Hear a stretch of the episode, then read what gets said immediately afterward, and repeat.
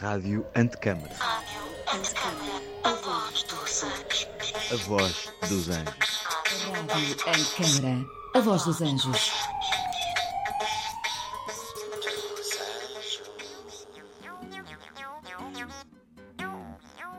Neste episódio do podcast Antecâmara, recebemos Tela Habitada, um programa conduzido pela arquiteta Soraya Fernandes, para olhar a arte através da arquitetura e descobrir a arquitetura numa obra de arte.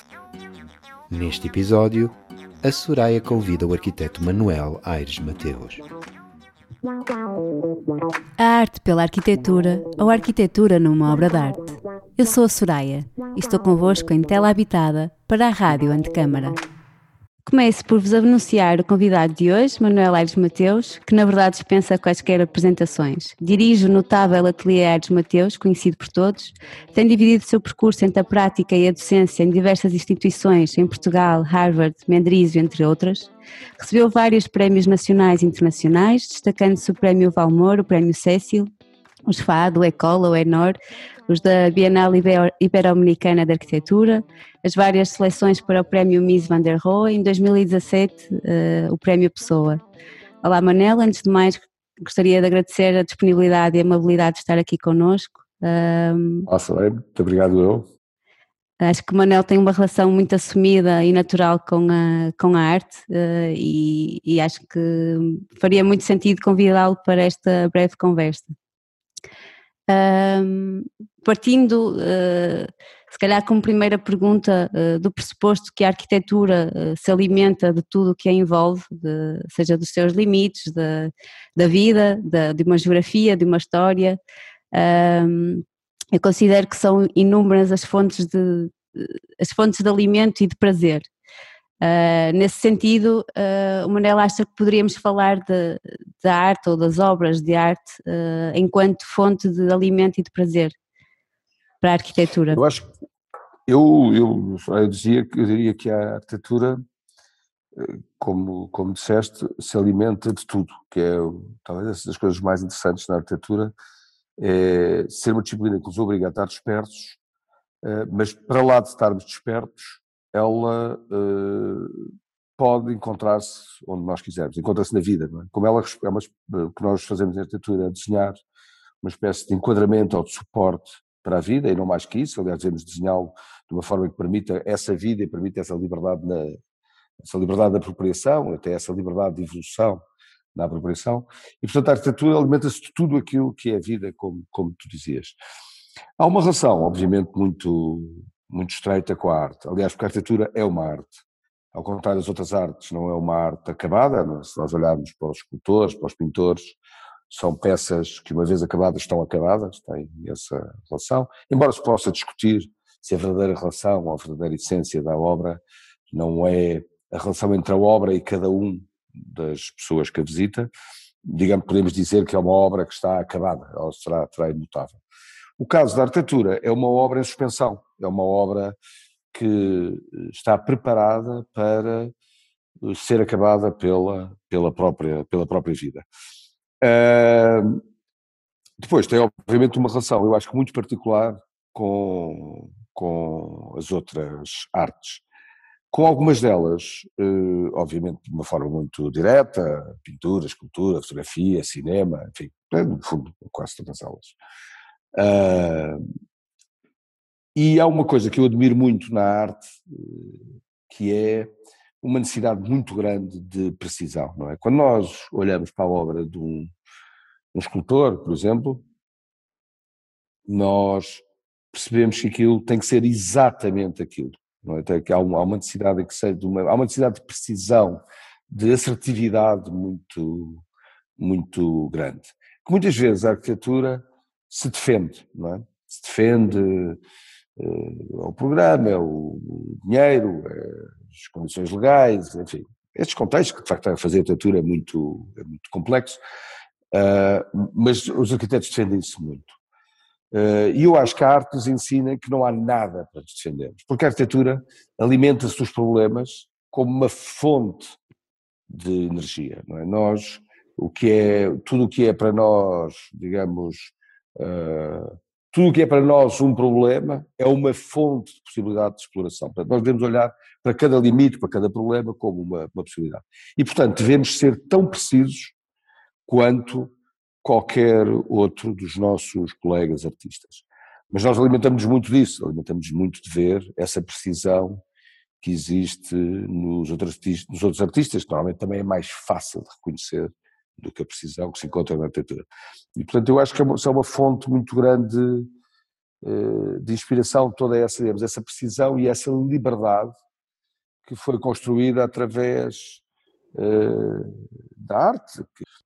Quando, quando o Manel estava a referir uh, que, no fundo, uh, a escultura tem que ser exatamente aquilo e que a arquitetura, por vezes, se pode. Ou seja, tem mais constrangimentos. Eu lembro-me sempre de uma, uma vez ter ouvido o Pedro Cabrita Reis dizer que, que tinha uma, uma relação se calhar mais afetiva com a arquitetura monumental e totalitária, porque, porque ela é completamente despojada de, de qualquer interesse que não seja o da ritualização de um poder, não é?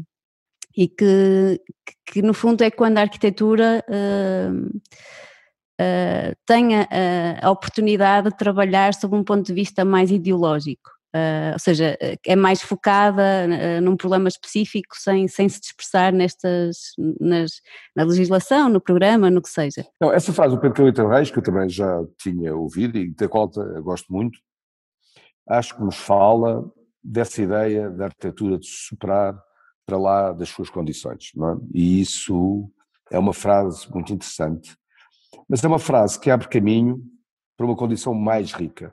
É? Se nós pensarmos isso não é, que, que não é só necessário na arquitetura monumental que isso existe, e se nós pensarmos que a arquitetura responde a, não responde a funções diretamente, serve-se das funções, nós estamos a chegar a esse ponto novamente, não é? Portanto, nós temos muita ideia que a arquitetura responde a um programa.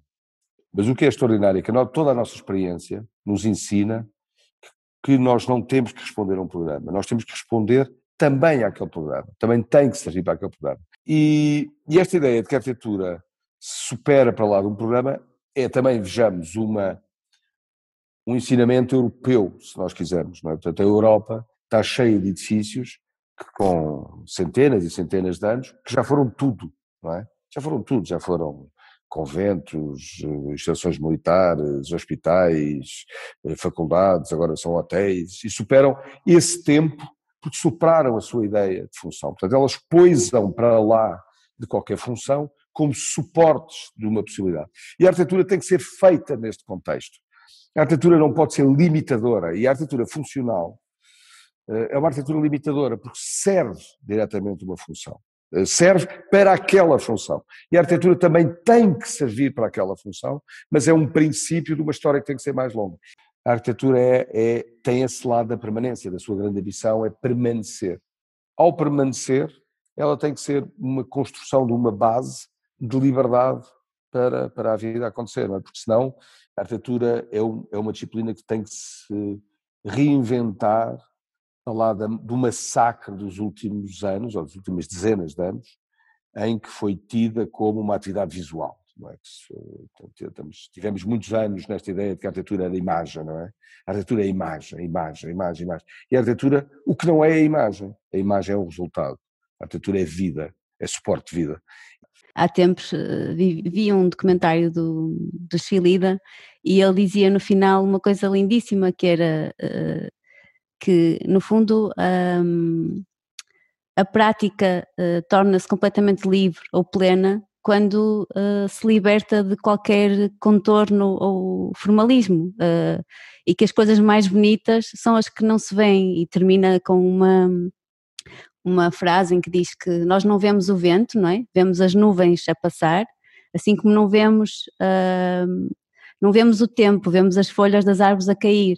Ou seja, o que, o que, o que se pretende, ou o que é mais bonito de alcançar, está nesse nesse lado mais invisível, ou se calhar mais. Uh... Sim, sim, sim.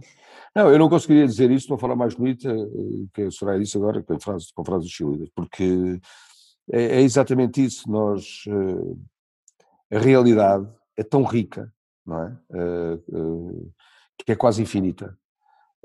Uma imagem é, um, é uma redução de uma realidade, mas a nossa sociedade está muito habituada a transformar essa, essa, essa redução da realidade em numa, na realidade, não é? Uh, ou com uma pretensão de que seja a realidade. E isso tem deformado, deformou muito a arquitetura uh, nos últimos, enfim, sempre teve sempre presente, uhum. mas nos últimos tempos, digamos.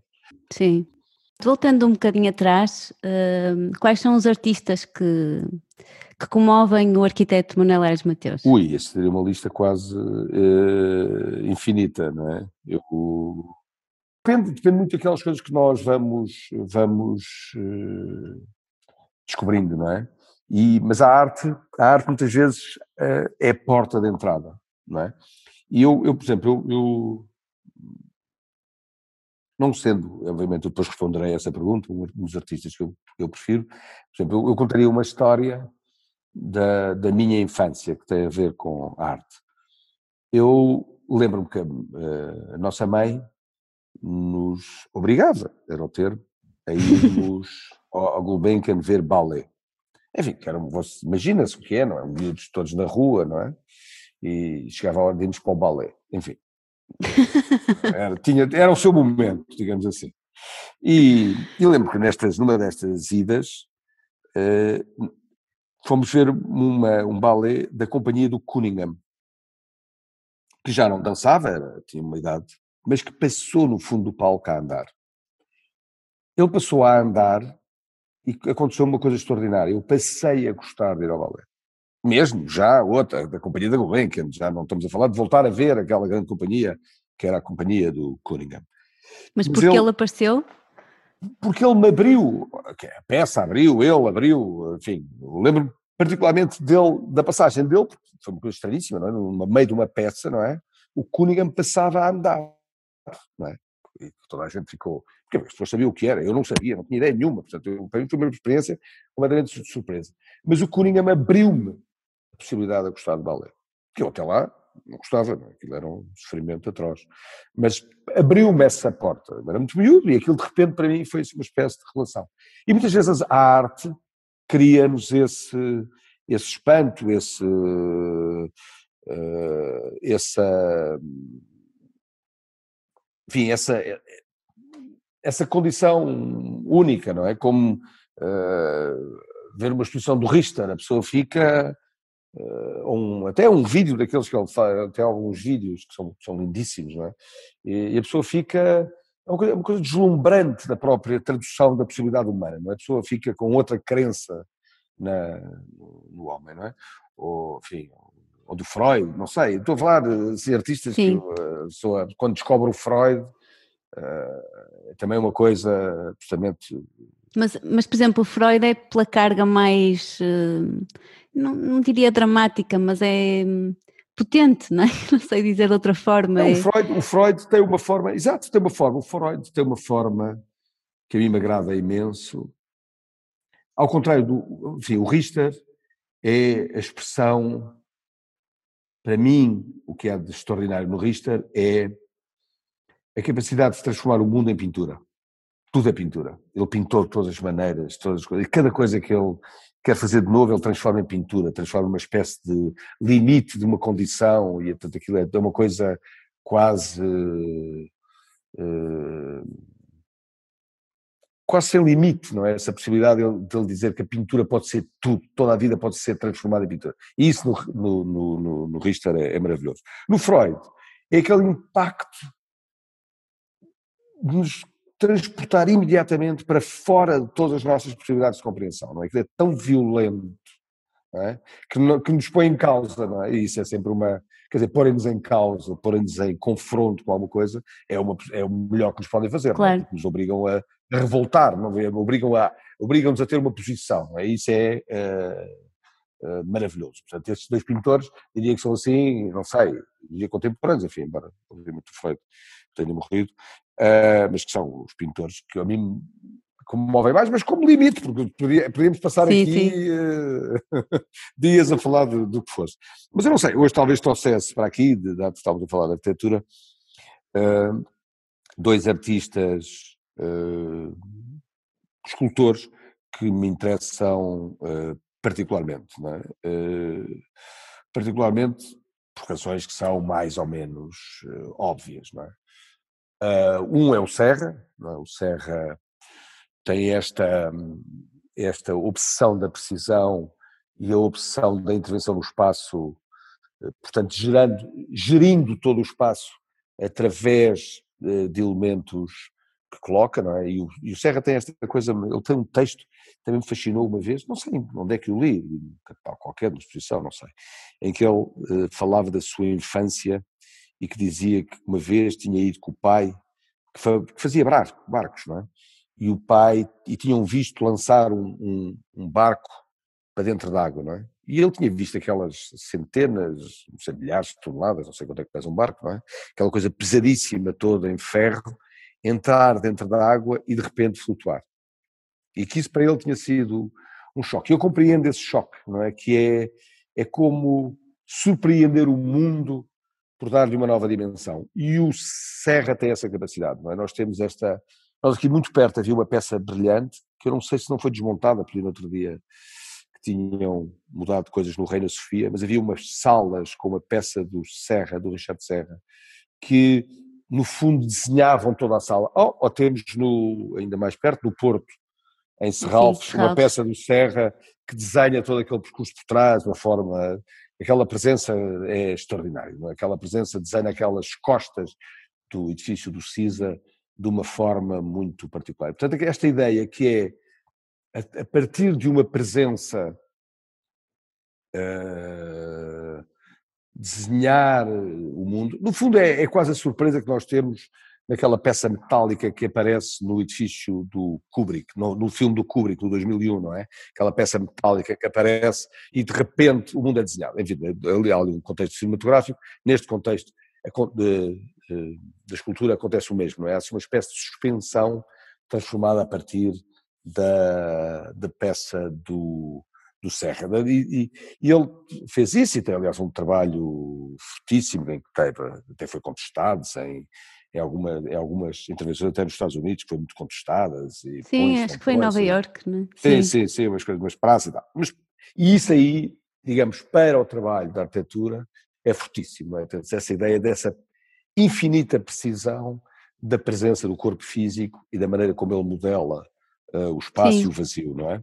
E acho isso que até é isso... uma coisa, desculpe, que me... Porque eu sempre achei pelo facto de ele trabalhar sempre com o aço, que, que o aço tinha uma, uma presença do ponto de vista uh, metodológico ou conceptual de, na obra e, e sempre, o que li sobre ele é sempre no, no sentido não, o aço é apenas um... É, um, é uma, um é uma ferramenta. É.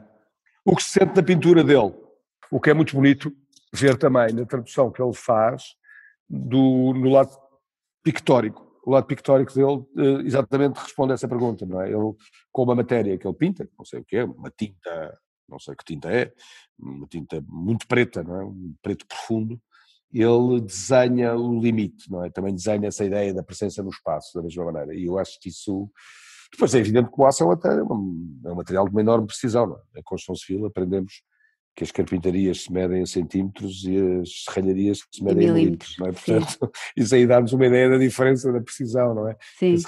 Mas eu acho que esse, é talvez essa ideia de precisão que é a ideia que mais me toca no Serra. Eu falaria de outro uh, escultor, que é o Eduardo Chilida, porque uh, o Eduardo Chilida tem esta ideia muito clara que é uh, esculpir o vazio não é? Do vazio como que é uma coisa que se aproxima muito da arquitetura, não é? Esta liberdade de esculpir o vazio numa espécie de quase infinito.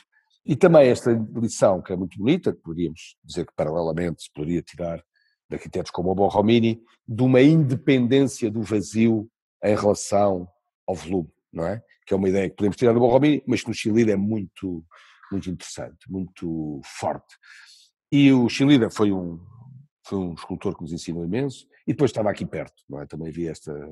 Ele fez algumas grandes posições em Bilbao, eu lembro particularmente de Bilbao, e, uh, que depois foi para Madrid, e eu lembro-me de ir várias vezes uh, talvez uma ou duas vezes a Bilbao, mas seguramente mais vezes do que isso a Madrid, ver a exposição com os cadernos e desenhar as peças do Chile.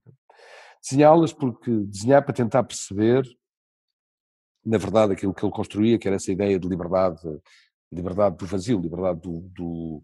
E, essa, e essa foi determinante, para mim foi determinante na, na compreensão dessa, dessa possibilidade de liberdade, não é? Que, é? que é muito interessante. Depois fazia, fez em todos os materiais, talvez as que sejam para mim mais, foram mais determinantes, foram as peças em pedra, não é? Onde essa ideia,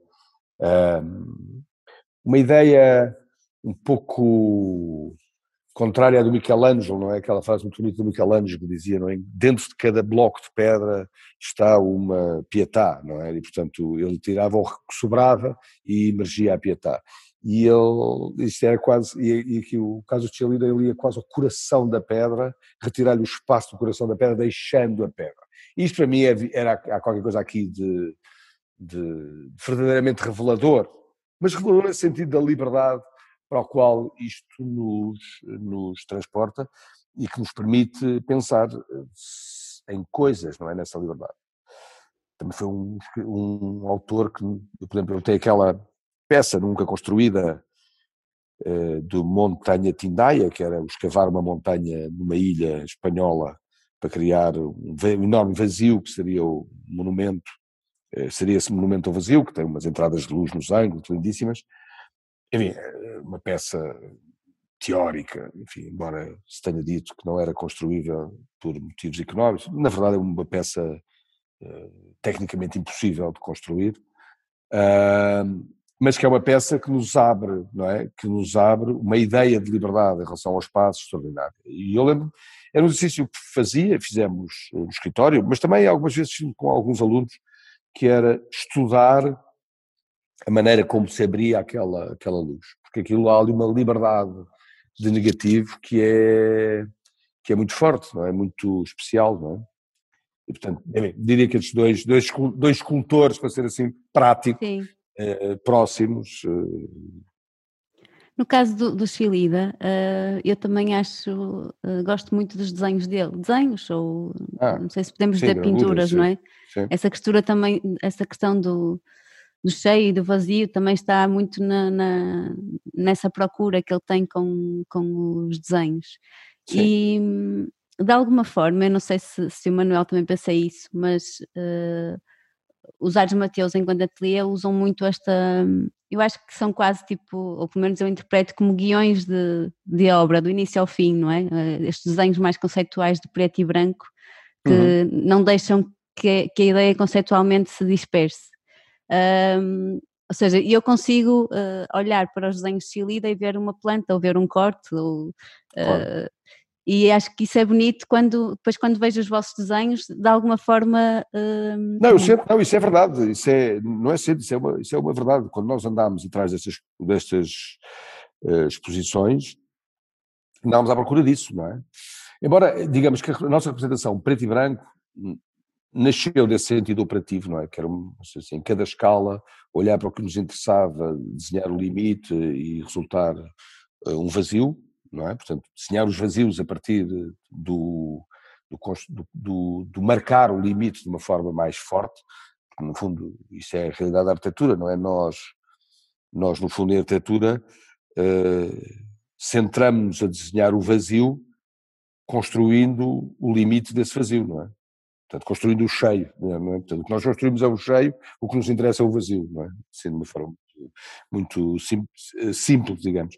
Mas no caso do Chile, nós fazíamos exatamente isso. Nós andámos atrás dessa ideia, exatamente do que ele fazia, não é? Portanto, e, e falavas há pouco dessa obra gráfica, no Chile, o que é extraordinário, é que a obra gráfica dele muitas vezes destaca-se também que começam a ser layers desenhados tantos uns por cima dos outros que são esculturas, não é? Portanto, passa da bidimensionalidade para a tridimensionalidade na própria representação bidimensional, digamos assim. Portanto, há ali um confronto, há ali uma continuidade entre o que é gráfico, o que é, o que é, e o que é escultórico muito, muito, muito grande, não é? Que é muito interessante. Sim, e ele, ele tem até formação em arquitetura. Hum, acho que no início, sim, depois não gostava nada da arquitetura e Sim, e foi fazer arquitetura. Foi fazer arquiteturas. é? Exato, mas eu acho que a, a escultura dele é muito, não sei se isto se pode dizer corretamente, mas eu diria que a escultura dele é muito arquitetónica É, nesse Mas há nesse muitos sentido. escultores muito arquitetónicos, não é? Ah, Há Sim. muitos escultores ah, realmente muito. e cada vez mais. É? Ah, se nós pensássemos em Portugal, a Fernanda Fragateira é muito arquitetónica, o Carlos Nogueira é muito arquitetónico, mesmo o próprio Croft eh, também é muito arquitetónico. Portanto, estamos a falar já de três eh, escultores que são muito arquitetónicos hoje no nosso contexto português, não é? Eh, e eu acho que é óbvio que da mesma maneira que a escultura ou as artes influenciam a arquitetura, a arquitetura sempre foi uma profunda influência de todas as artes, não é? Eh, Não há, não houve, não há aqui uma quer dizer, não é dissociável, não é, não é, não é dissociável. O- Este crescimento, na verdade, é curioso, dá-se sempre muito em, em bloco, não é? Há muito, eh, os grandes períodos em que a arte, nós quase que sentimos a arte evoluir, é? Estamos em Viena no final do 19, estamos em Paris, em determinada época, estamos em Nova Iorque nos anos 60, nós sentimos a arte evoluir, sentimos. E há sempre grandes escultores, grandes pintores, grandes arquitetos e grandes poetas, grandes- e, e este caldeirão que é a cultura não é, as coisas não são dissociáveis, as coisas são expressas eh, de formas distintas, mas não são dissociáveis. Nós estamos a ver o mundo eh, a crescer no, a crescer bem, não é? O mundo às vezes também cresce, muitas coisas mal, mas estamos a ver assim os lados em que o mundo cresce bem são feitos nestes grandes períodos também explosivos em que todas as artes se confundem, todas as artes se somam, não é? Todas, eh, e que é e que é muito poderoso, não é? Que é muito poderoso. Sim, essencialmente esta coisa de ir beber aqui e ali, não é? De, de nós eh, sentimos necessidade de sermos, eh, se, cal- se calhar influenciados não é a palavra certa, mas de sermos contaminados com. Partilhar, Sim, sim. partilhar, exato. Sim, mas é uma partilha, é uma partilha, que aqui é uma partilha, sim, é uma partilha mesmo, é uma partilha. Nós somos, a arquitetura vive de imensas, de imensas subtis evoluções. E, e o que é extraordinário é que nós não sabemos, no momento, o que é que é, o que é que vai ser determinante, não é? nós suspendemos a possibilidade nos problemas em que estamos a pensar. E as respostas vêm de modos sempre diversos. Que pode ser coisas da nossa memória, pode ser experiências, pode ser. eh, Mas pode ser o, um filme com que nos cruzamos, ou que nos vem à cabeça, ou um livro, ou, ou arquitetura, de escultura, ou coisas até quase tecnológicas que nos podem ser, eh, ser princípios, não é? Ou, ou uma memória de um tato, é, é tão, eh, uma frase, não é? Muitas vezes é tão, é tão comum. Mas o Manuel acha Eh, que nós vamos à procura daquilo que, que procuramos? Eh, Ou seja, a- até foi curioso falar do Borromini e do Richard Serra, porque o Richard Serra também diz que em algum momento as elipses é, da, da catedral, da, da igreja do San Carlo Borromini, que eh, se relacionam com as elipses dele em que ele desvia o centro gravitacional. Ah, mas diz de uma forma ah, ele diz, enquanto eu entrei na igreja, eu ia à procura das respostas às minhas perguntas. Ou seja, ele ia beber. Claro, É, mas é isso, é isso. Mas é exatamente isso que, que, que é a verdade do nosso trabalho. O grande trabalho que nós temos que fazer, é um, é um trabalho difícil de fazer, é estarmos despertos para a possibilidade. Principalmente porque nós não sabemos de onde é que virá a possibilidade, não é? O nosso trabalho é estudar, é? O trabalho do arquiteto é pensar. Estudar no sentido de, de nutrir a possibilidade de pensamento, não é? Mas nós temos que estar despertos para a possibilidade. E a possibilidade está, não é? Evidente, quando nós vamos, vamos a São Carlino, eh, estamos muito despertos, não é? Eh, Sim. Mas o São Carlino, Tem tanta coisa. ver, tem tanta coisa, Sim. não é? Mas, mas quer dizer, mas nós temos que pensar, por exemplo, quando fizer o roteiro, já não sei, um roteiro de um centenário do Barroco em Roma, não incluir o São Carlino, é? que é tão estranho como isto, é? Aqui há 15 anos ou 20 anos não incluíram o São Carlino, porque, porque era pequeno, no fundo, porque a dimensão é reduzida fisicamente, não é? Mas, de facto, o São Carlino é uma peça absoluta de- para todos os tempos e para todas as artes, não é? É uma peça absoluta, é uma, há, um, há um valor eh, quase absoluto ali. Portanto, nós quando vamos ao São Carlino, eh, vamos dispostos a isso, o que ajuda. Mas nós, na verdade, temos que, temos que estar, o nosso espírito tem que ser a possibilidade de encontrar um detalhe equivalente ao São Carlino em cada momento da nossa vida. E essa é que é muito difícil. Portanto, o nosso trabalho, a nossa verdadeira de- trabalho, e eu acho que o trabalho do arquiteto também tem esse problema e tem outra dificuldade que é a necessidade de se esquecer. é? Se esquecer do lado disciplinar, para se lembrar da sua condição humana. é? Todos nós, todos os homens são riquíssimos humanamente. E depois fazem umas coisas. Mas a sua riqueza é a sua condição humana, não é? Obviamente que nós estamos treinados disciplinarmente, isso não é, eh, obviamente. Mas o que nós temos que estar despertos é para trazer para o nosso conhecimento disciplinar o nosso conhecimento da vida, que é muito mais rico, é evidente, não é? Eu, eu, terei feito umas dezenas de casas e entrei nos milhares de casas. Certo, sim. O meu conhecimento não é as casas que eu fiz, é as casas que eu vi.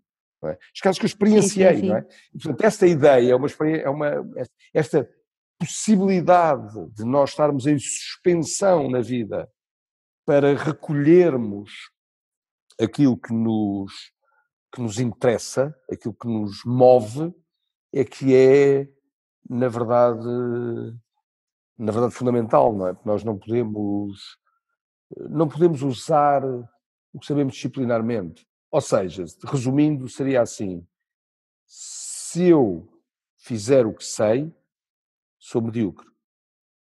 Eu tenho que fazer o que não sei. Eu tenho que procurar o que não sei. Eu não posso fazer o que sei. O que sei seria uma repetição do que eu tenho, e isso não tem nada a ver com a arquitetura, que é o espírito único, o espírito. Nu- Numa casa, a verdade da procura impressa na construção de uma casa é muito mais bonita que um conhecimento disciplinar. Mesmo que tenha erros, essa procura oferece-nos uma outra dimensão que o conhecimento disciplinar não oferece, não, não, não nos traduz, não é? Sim. E eu acho que isso é que é essencial para um arquiteto, é esta possibilidade de nos mantermos. Mas nos mantermos em suspensão para a possibilidade, não é? E, e não estarmos agarrados a uma ideia eh, disciplinar, ou Uhum.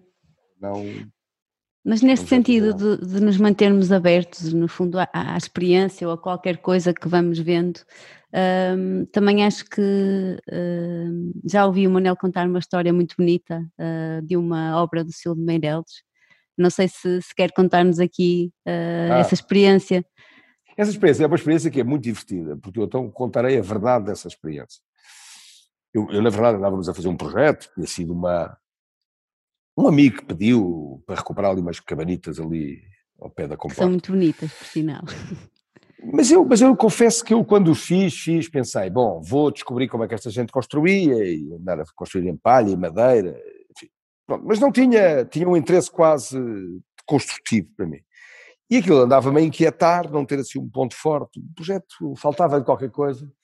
E, na verdade, quando entrei numa exposição em, na Modern Tate, em, em Londres, havia uma exposição do Silvio Meireles e, de repente, havia uma sala que nós nos descalçávamos, entrávamos, andávamos sobre talco e era assim um L, depois no fundo quando chegava ao fim do L havia uma, uma, uma vela e pronto, voltávamos para trás. Mas isto leva muito tempo, porque andar em talco leva-se muito tempo. E esta coisa do talco, de repente, lembrou-me esta ideia de uma relação diferente com o tempo. É? Quando nós vamos na praia, é? quando vamos, vamos andar na praia, é? vamos pela passadeira de madeira, e depois chegamos à areia e aquilo obriga-nos a, a um outro ritmo.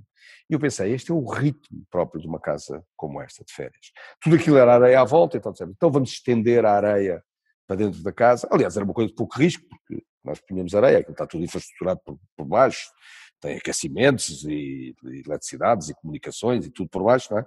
E, portanto, se aquilo corresse mal, tirávamos a areia, metíamos novamente a madeira e metíamos o chão normal e pronto, estava arrumada a questão. Mas, na verdade, correu muito bem, porque, na verdade, aquilo é exatamente isto, não é? E é muito divertido porque as pessoas têm essa reação, as pessoas entram e dizem ah, eu aqui entro imediatamente em férias. E a pessoa percebe que esse tempo que é diferente, não é? Essa surpresa do tempo é interessante. Ao mesmo tempo que a experiência, obviamente, também é, é diferente, porque a pessoa foi a primeira sala com chão de areia que entrou, não é? Nunca tinha entrado, entrou no chão de areia.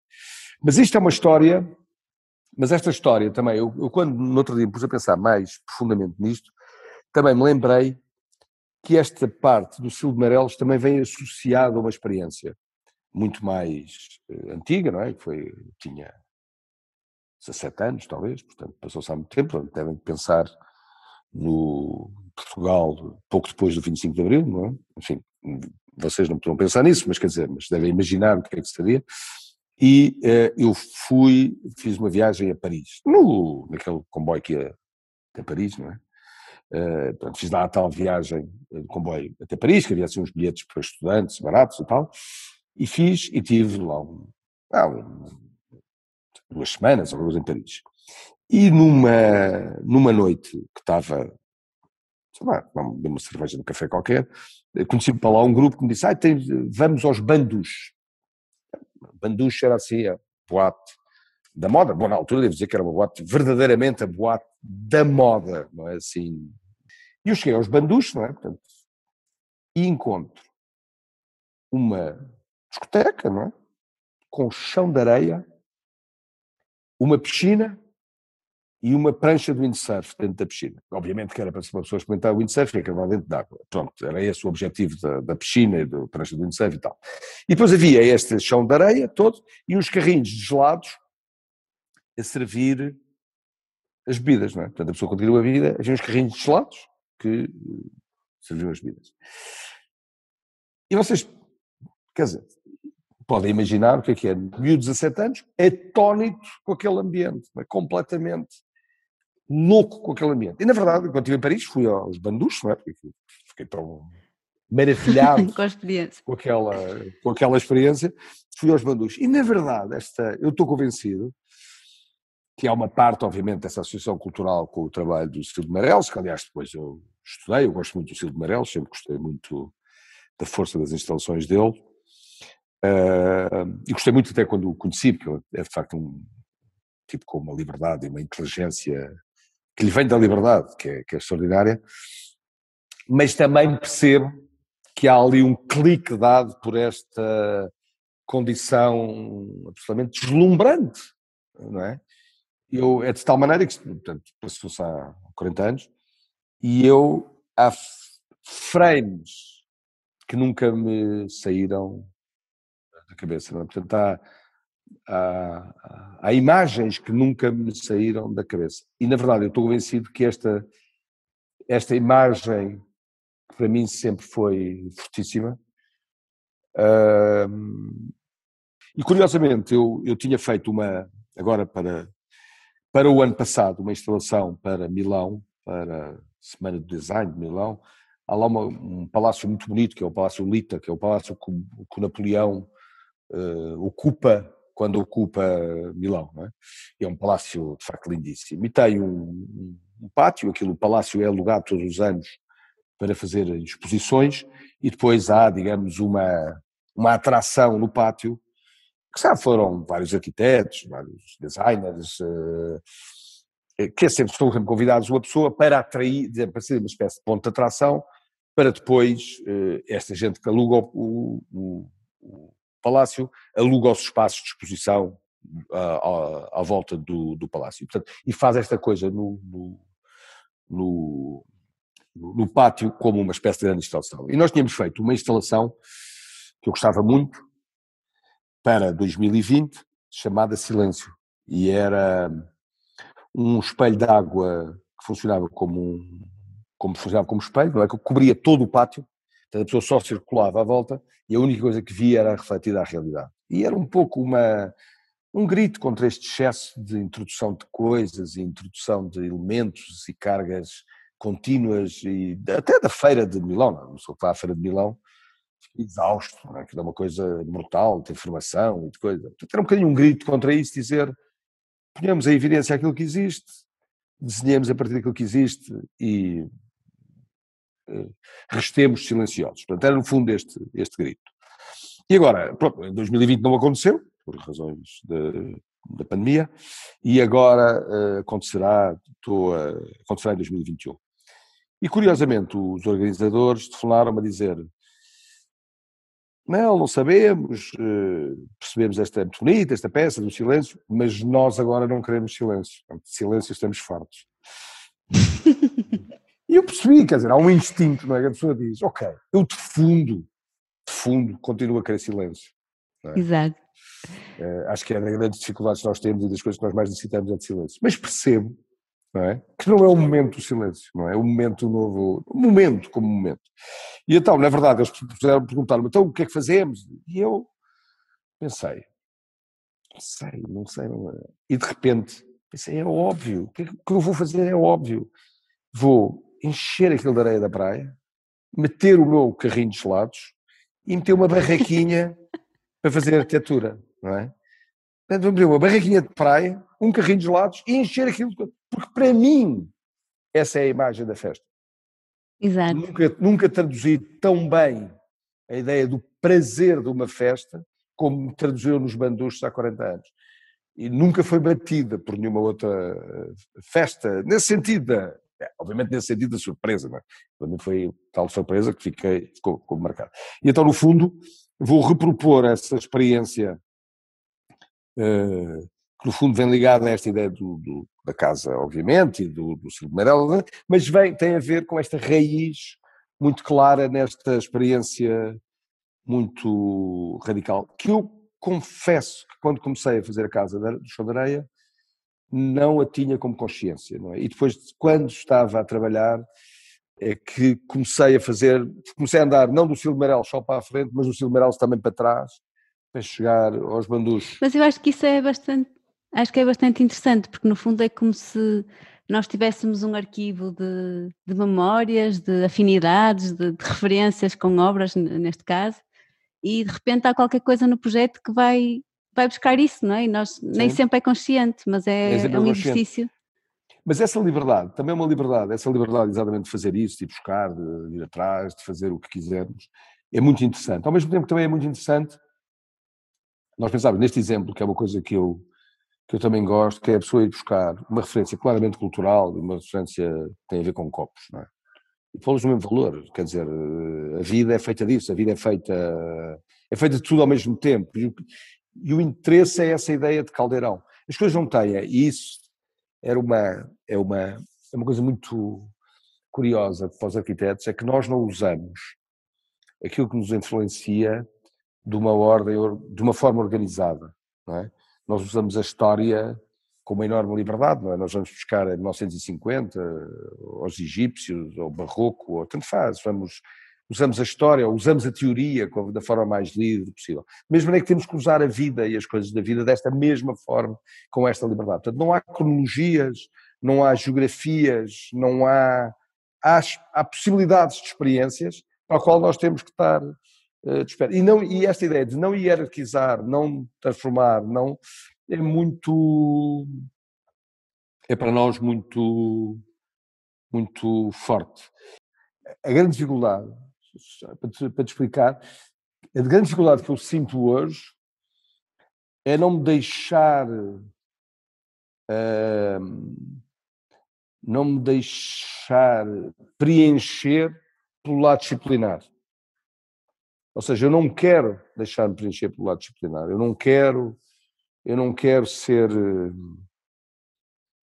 eu não quero ser escravo uh, daquilo que sei disciplinarmente. Eu quero manter-me com a liberdade de poder continuar à procura na vida de coisas que me interessam e que me possam permitir uh, andar aos saltos nos, uh, nos projetos. Isto não quer dizer que eu não estudo a disciplina todos os dias, não é? Isso obviamente que sim, mas não posso deixar uh, preencher totalmente por isso, porque não, não tem, o meu maior espaço tem que ser a suspensão para essas possibilidades que eu não sei de onde é que, de onde é que vêm, de onde é que, do, do, como é que acontecem, como é que, como é que se podem uh, descobrir em cada dia, não é? Sim, acho que terminamos super bem. porque é muito esta. deixar no ar, não é? A arquitetura enquanto inquietude ou enquanto suspensão é uma imagem muito, muito bonita e muito forte. Uh, acho que foi bonito. Muito bem. Gostei mesmo, acho que foi uma conversa mesmo bonita. Eu também. Uh, obrigada. Até breve. Obrigado. Este episódio tem a produção de Francisco Petrucci. Tela Habitada integra a programação da Rádio Antecâmara. Acompanha-nos através do website, das redes sociais e do Spotify. A Rádio Antecâmara é um lugar de encontro heterogêneo, com uma programação diversa que junta várias áreas do conhecimento e membros da comunidade para expandir as noções sobre a complexidade urbana e questionar os paradigmas da arquitetura. Um projeto com curadoria de Pedro Campos Costa.